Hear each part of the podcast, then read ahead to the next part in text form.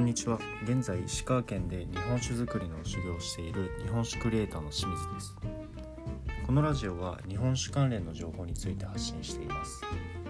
また酒蔵修行のリアルな経験やさまざまな勉強のプロセスも共有しています。今回は日本酒の温度を変化させる文化についてという内容についてお話ししたいと思います。日本酒は世界的に見ても独特な飲み方があります。それは飲む温度帯の広さです。冷たい冷酒ぬる缶熱燗までこれほど温度帯のバリエーションがあるお酒は他にないんです。例えば白ワインの場合は冷やしても10度。赤ワインは15度前後が適温と言われています。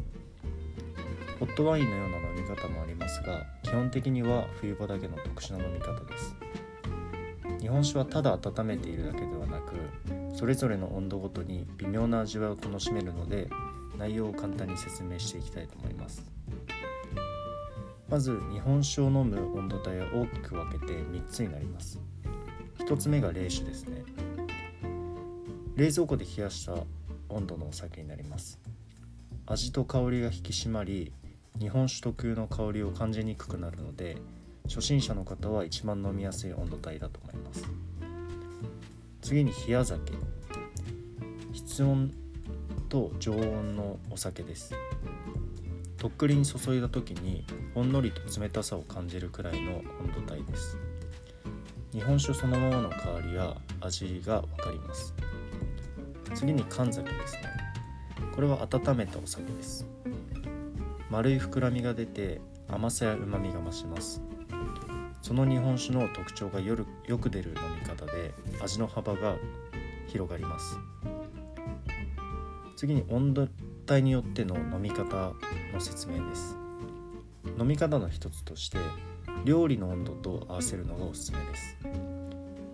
例えば刺身や前菜カルパッチョなどの冷製の料理には冷酒と相性が良い良いです。それから料理の温度に合わせて徐々に温度を上げていきましょう。しかしお酒の種類や製法によって相性のいい温度帯が異なります。